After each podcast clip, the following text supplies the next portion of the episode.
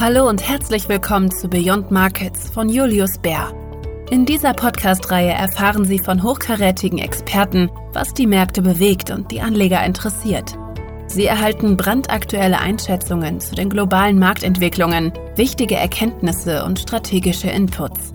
Wir analysieren das makroökonomische Umfeld und fragen, was die jüngsten Entwicklungen und das Marktgeschehen für Sie bedeuten.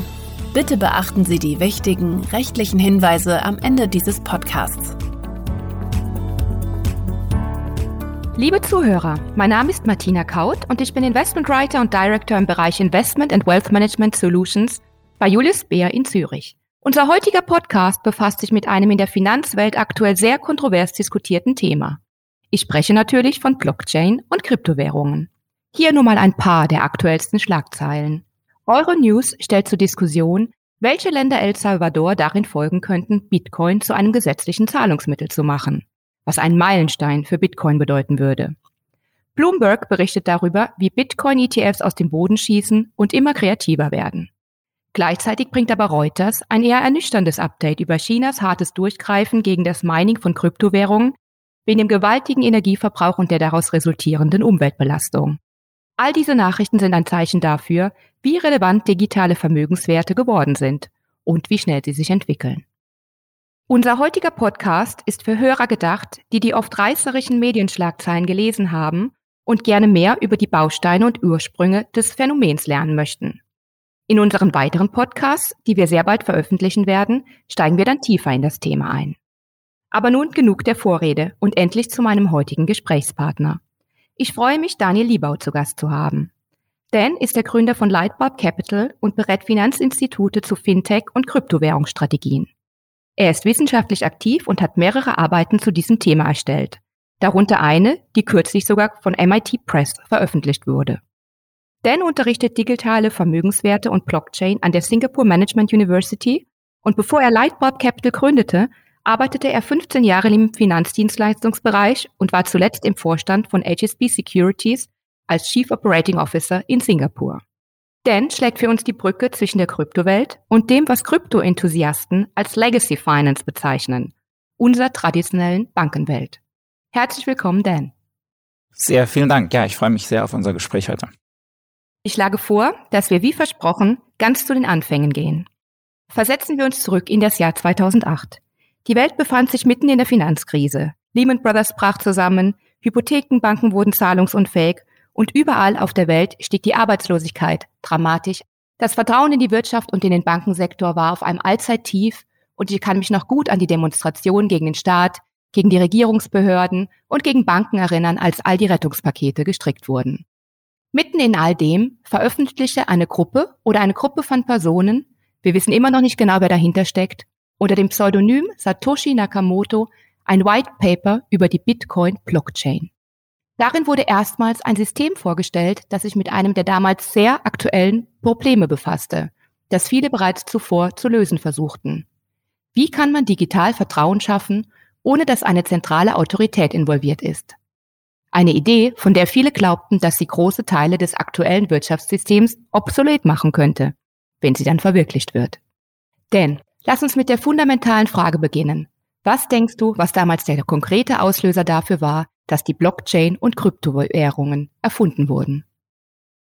Ja, das ist eine sehr interessante Frage und vielleicht sollte man am besten zum ersten Block, der jemals auf der Bitcoin-Blockchain kreiert wurde, zurückkommen, wenn wir nach dieser Antwort suchen. Und äh, in diesem ersten Block, da gab es diesen Quote, The Times, 3rd of January 2009, Chancellor on the brink of second bailout for banks. Das heißt, wie du schon gesagt hast, sehr viele Aktoren in diesem Krypto-Ökosystem entwickelt haben, waren wirklich unzufrieden mit den Banken. Das ist wirklich der Ursprung. Banken sind Intermediäre. Dementsprechend wurde das Bitcoin White Paper auch a Peer-to-Peer -Peer Electronic Cash System betitelt. Das heißt, wie kann man eigentlich ein Zahlungssystem erschaffen, wo man diese Intermediäre nicht mehr braucht? Man hört auch oft dieses Wort vertrauensloses System oder trustless system. Und das bedeutet nicht, dass wir dem System nicht vertrauen können, sondern dass wir unserem Gegenüber nicht mehr vertrauen müssen, wenn wir denn eine Transaktion durchführen wollen. Also es ist interessant zu hören, dass die Blockchain also in einer Zeit großer Skepsis gegenüber der etablierten Wirtschaftsordnung geboren wurde, sozusagen. Kannst du unseren Zuhörern helfen zu verstehen, was eine Blockchain genau ist und wie sie in der Praxis funktioniert? Ja, ich kann es versuchen. Also normalerweise habe ich dafür einen halben Tag, wenn ich meinen Kurs gebe an der Uni. Heute müssten wir es ein bisschen schneller schaffen. Ja, genau, ein bisschen schneller. Das, was die Blockchain so einmalig macht, ist, dass eben eine Unveränderlichkeit besteht. Also wenn man einmal eine Transaktion in diese Datenbank reingeschrieben hat, dann kann man die nicht mehr verändern. Und äh, man hört dann auch dieses Schlagwort Distributed Ledger oder verteiltes Hauptbuch sehr oft. Und ähm, was das eigentlich bedeutet, ist, dass es nur ganz viele Kopien von diesem Hauptbuch eben gibt, die auf verschiedenen Computern im Internet existieren.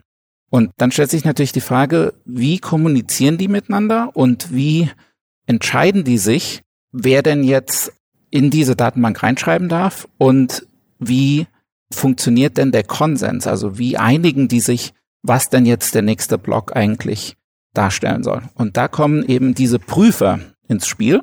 Prüfer sind quasi die Entitäten, die auf einem Blockchain Daten in den nächsten Block reinschreiben und auch validieren wenn andere Prüfer, sage ich mal, einen neuen Datensatz hinzufügen. Und da gibt es verschiedene Mechanismen, wie dieser Konsens etabliert werden kann. Ein Mechanismus nennt sich Proof of Work, der andere Proof of Stake. Danke schon mal, dass du versucht hast, das uns in der Kürze so zu erklären. Ich weiß, dass es sehr komplex ist und ich glaube, wir müssen mal Schritt für Schritt vorgehen und überlegen, wie Geld überhaupt funktioniert. Geld existiert ja in verschiedenen Formen als Währung, Einlagen oder in Form von finanziellen Vermögenswerten. Sehr oft wird Geld ja als, einfach als Eintrag auf einem Konto oder auf Buchhaltungsbüchern erfasst. Machen wir mal ein einfaches Beispiel. Nehmen wir an, du bist in Zürich und ich bin in Singapur. Jetzt möchtest du mir Geld schicken. Du könntest natürlich Scheine einfach in ein Kuvert stecken und mir per Post schicken. Das macht aber heutzutage kaum jemand mehr. Die meisten von uns machen eine elektronische Überweisung, schon seit den 70er Jahren ungefähr. Das Geld bewegt sich dann also nicht physisch, es gibt aber beim Transfer Änderungen in einer Reihe von elektronischen Büchern oder Konten, diesen Ledgern, oder? Von denen du eben gesprochen hast. Mhm.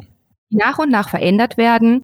Dein Ledger, der Ledger deiner Bank, dann irgendwann mein Ledger, das Ledger meiner Bank und wahrscheinlich noch viele mehr, die involviert sind. Zentrale, oft regulierte Parteien, die also dabei helfen, das Zahlungsnetzwerk vertrauenswürdig zu machen und zu funktionieren aber sie verursachen dann ja auch Reibungsverluste in Form von Zeit und Geld. Diese manchmal komplizierten verschiedenen Stufen des Finanzsystems und die Tatsache, dass sie irgendwie zentral verwaltet werden, die will Bitcoin versuchen zu umgehen. Ist das richtig? Ja. Und was sind dann die genauen Nachteile vom bestehenden Finanzsystem, die man versucht aufzubrechen? Und was denkst du ist daran genauso innovativ? Kannst du es nochmal zusammenfassen? Was ganz interessant ist bei Bitcoin ist, dass Bitcoin an sich eigentlich aus verschiedenen einzelnen Innovationen zusammengesetzt wurde. So ein bisschen wie wenn man Lego-Blocks aufeinander stapelt. Aber das Ziel war im Prinzip dieses Problem der doppelten Ausgabe oder Double Spending Problem auf Englisch zu lösen. Und dieses Problem ist sehr wichtig, weil ähm, wenn wir jetzt mal ganz schnell an einen normalen Geldschein denken, dann ist ja auf diesem Geldschein sehr viel aufgedruckt, um eine Fälschung sehr, sehr schwierig zu machen. Aber wenn wir dann das vergleichen mit, wie einfach es ist, digitale Daten zu duplizieren, äh, wenn du jetzt zum Beispiel daran denkst, wie einfach es ist, ein Word-Dokument einfach zu kopieren, dann wird sehr schnell klar, dass es wichtig ist, wenn wir über Geld sprechen, dass wir irgendwie versuchen müssen, dass man eben ein Bitcoin nicht zweimal ausgeben kann. Und ähm, da gibt's eben diese verschiedenen Lego-Blocks. Also das erste kam, glaube ich, in kam von IBM in 1976, wo man erstmals versucht hat zu überlegen, wie kann man denn Daten zusammen verknüpfen auf Basis einer Blockchain. Und ähm, dann gab es auch ein, ein, ganz wichtiges Dokument, das kam 1991 raus von zwei Researchern, Haber und Stonetta. Das ist auch zitiert in dem Bitcoin White Paper. Und die haben sich eben darum Gedanken gemacht, wie man ein digitales Dokument zeitstempeln kann. Es war also eine Reihe von Entwicklungen, die aufeinander aufbauen und dann miteinander kombiniert wurden. Kann man das so sagen?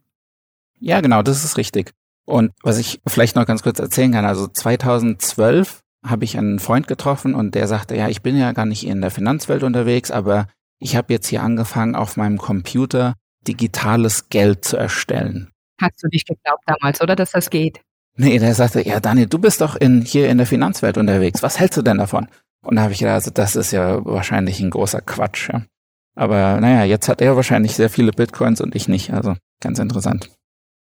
Ja, ist wirklich faszinierend, wie das damals angefangen hat. Ich versuche nochmal zusammenzufassen.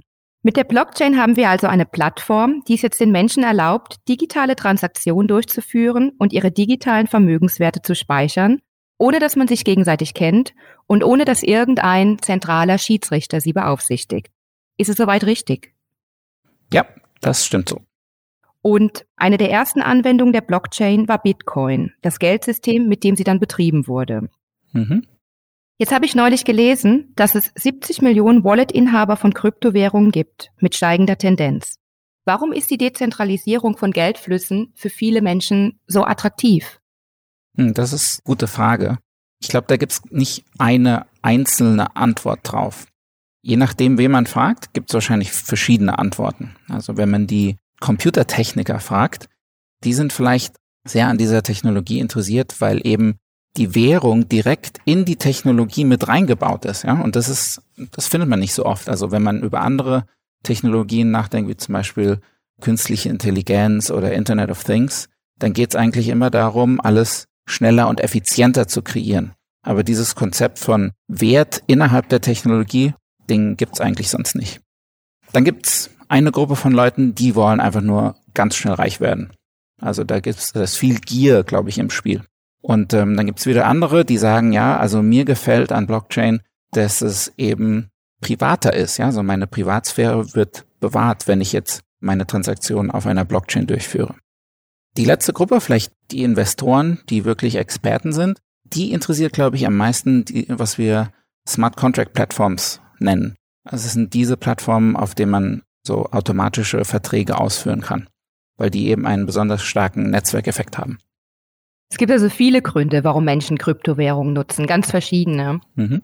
Ähm, leider sind darunter noch einige, die in der Vergangenheit dazu geführt haben, dass Bitcoin einen eher schlechten Ruf hat. Es gibt immer wieder Schlagzeilen, dass sehr viele illegale Aktivitäten über Bitcoin abgewickelt werden. Mhm. Es gab zum Beispiel die Silk Road, einen Online-Schwarzmarkt, der eine Menge illegaler Dinge verkauft und Bitcoin als Zahlungsmittel akzeptierte. Und dann hatten wir in jüngster Zeit ja auch den Hackerangriff auf die Coastal Pipeline in den USA, bei dem das Lösegeld an die Hacker in Bitcoin gezahlt wurde. Wie ist der aktuelle Stand krimineller Aktivitäten in Bezug auf Bitcoin? Und inwiefern beunruhigt es dich oder hast du das Gefühl, es schadet der Technologie? Ich denke, bei jeder neuen Technologie gibt's immer gute und schlechte Nutzer. Was ich noch ganz interessant finde, ist, dass also die absolute Anzahl der Transaktionen, die man irgendwie mit Kriminellen in Verbindung bringen kann, von sieben Prozent in 2012 auf unter ein Prozent in 2020 gefallen ist. Und ähm, das ist eigentlich auch nicht so unerstaunlich, weil ähm, wenn wir jetzt kurz über diesen Coastal Pipeline Attack sprechen, dann ähm, fällt auf, dass man die Kriminellen sehr schnell gefasst hat. Und warum ist es? Ja, weil es gibt eben mittlerweile Technologien, zum Beispiel von einer Firma, die sich da Chainalysis nennt. Ich glaube, deren Investoren haben die mit zwei Milliarden schon bewertet. Und diese Firmen, die gucken sich eben die Daten auf der Bitcoin-Blockchain sehr genau an und machen eben alles, was auf der Blockchain passiert, sehr nachvollziehbar. Und wenn man also heute Krimineller ist und dann in Bitcoin abwickelt, ich glaube, das ist gar nicht mal so intelligent. Okay, das ist gut zu hören. Also die kriminelle Nutzung von Bitcoin ist jetzt nicht verschwunden, aber stark zurückgegangen, wie du meinst. Mhm. Wahrscheinlich hören wir auch einfach viel mehr über die negativen Schlagzeilen als die positiven Dinge. Wie wir eben besprochen haben, ist Bitcoin also das erste Beispiel für ein funktionierendes dezentrales digitales System. Aber es war ja eigentlich für einfache Anwendungen wie Zahlungen konzipiert. Dann ist irgendwas passiert, ich glaube es war um das Jahr 2014 herum, das der Technologie einen riesigen Sprung nach vorne ermöglicht hat, um noch viel nützlicher zu werden und um auch ein breiteres Anwendungsgebiet zu bekommen. Und was das war, besprechen wir dann gleich im zweiten Teil dieses Podcasts. Bleiben Sie dran.